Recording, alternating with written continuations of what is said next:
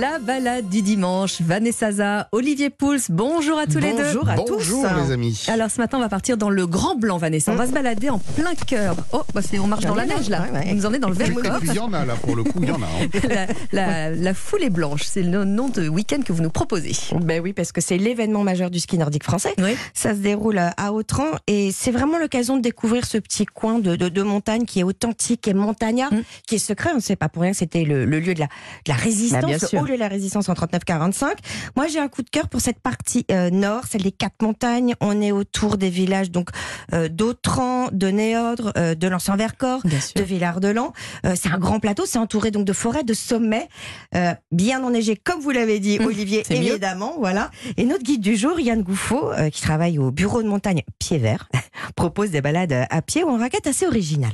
Des escape games sauvages, vous allez partir sur les traces du Yeti qui a perdu euh, sa gourde en peau de bouquetin. Ça peut être aussi euh, des activités d'aventure trappeur, c'est-à-dire que vous allez apprendre euh, des techniques euh, de survie. Alors c'est une initiation à la survie, apprendre à, faire un feu, apprendre à faire un abri, un igloo, euh, reconnaître quelques plantes comestibles, même si en ce moment euh, c'est un petit peu plus compliqué, ça c'est plutôt en été. Euh, et puis après on a tout aussi des, des randos euh, de découverte de la faune sauvage euh, pour partir euh, bah, sur les traces des animaux sauvages. Ça peut être sur les traces des loups, ça peut être sur les traces euh, du bouquetin, du chamois.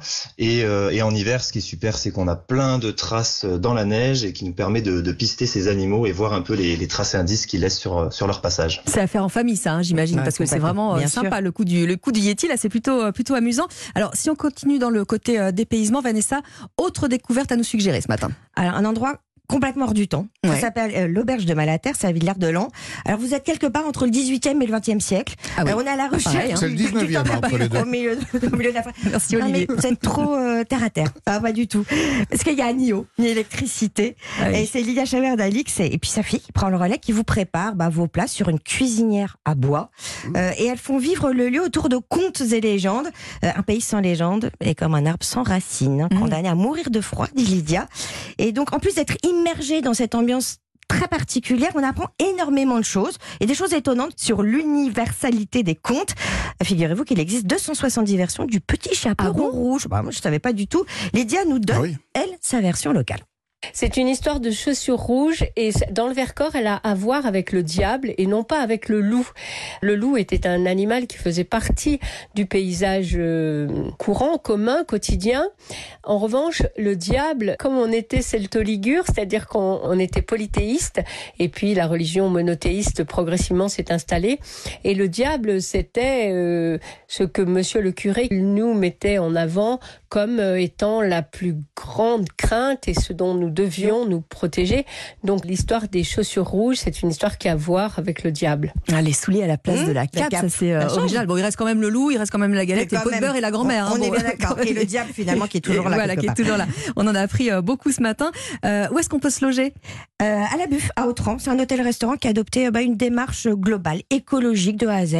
Euh, c'est très accessible, c'est pas cher et euh, belle rencontre avec ce couple. Eh ben, merci beaucoup euh, Vanessa. On va rester un peu dans les parages, euh, Olivier, avec vous euh, ce Ouais. matin euh, pour euh, cuisiner euh, des ravioles. Mais, euh, voilà. Parce qu'on est Je vraiment note. euh, dans le, Sur- le dîner. Et Je sur voulais en faire ce week-end, ça tombe bien. Eh ben, ça tombe bien sur une cuisinière à bois, par exemple. C'est vrai que c'est Ah, sympa bien, de cuisiner là-dessus.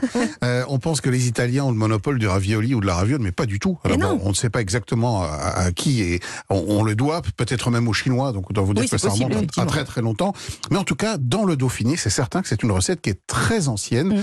euh, peut-être même du temps de l'Antiquité. On préparait déjà ce qu'on appelait à l'époque des rissoles, et elles étaient non pas cuites dans l'eau, mais cuites dans de l'huile. Elles étaient frites. Ah, frites, Mmh. d'accord. Technique un petit peu différente. Mais ça devait probablement être très bon, c'était de la pâte, euh, et les farces variaient en fonction euh, des régions, des saisons et des moyens. Eh oui. Alors euh, quand on n'avait pas beaucoup de moyens, c'était généralement farci avec des raves, avec des légumes, quand on avait plus J'ai de eu peur. J'ai moyens. eu peur, j'ai compris des rats. Non, non, des Non, raves, Des raves, des raves. Vous êtes pareil. Des, des légumes racines. Pourtant, on n'a pas des boules dans les oreilles. Non, après, quand on était un peu plus aisé, on farcissait avec de la viande. On a des traces écrites en 1491 euh, de ravioles qui euh, intégraient le repas des moines dans Mm. la région et qui étaient servis euh, dans du bouillon. Donc là, on se rapproche quand même Mmh. franchement de ce que sont aujourd'hui ouais. ces fameuses euh, ravioles de Romans sur Isère. La production industrielle s'est développée évidemment à partir du euh, XXe siècle. Mm. Le succès était au rendez-vous. En 1989, elles ont droit à une indication géographique protégée. donc de la fameuse raviole du Dauphiné. Alors c'est de la pâte qui contient de la farine de blé tendre, de l'eau, des œufs frais, euh, un peu de matière grasse végétale et puis une farce qui est constituée de fromage pour Oui, le coup. ça. Alors du comté ou de l'emmental, un petit peu de persil. Elles sont vendues en barquettes, attachées, hein, Oui, ouais, et elles sont vendues, attention, au rayon frais. Oui. Donc ce sont des, des, des pâtes de consommation assez rapides. Il y a une date limite de consommation dessus.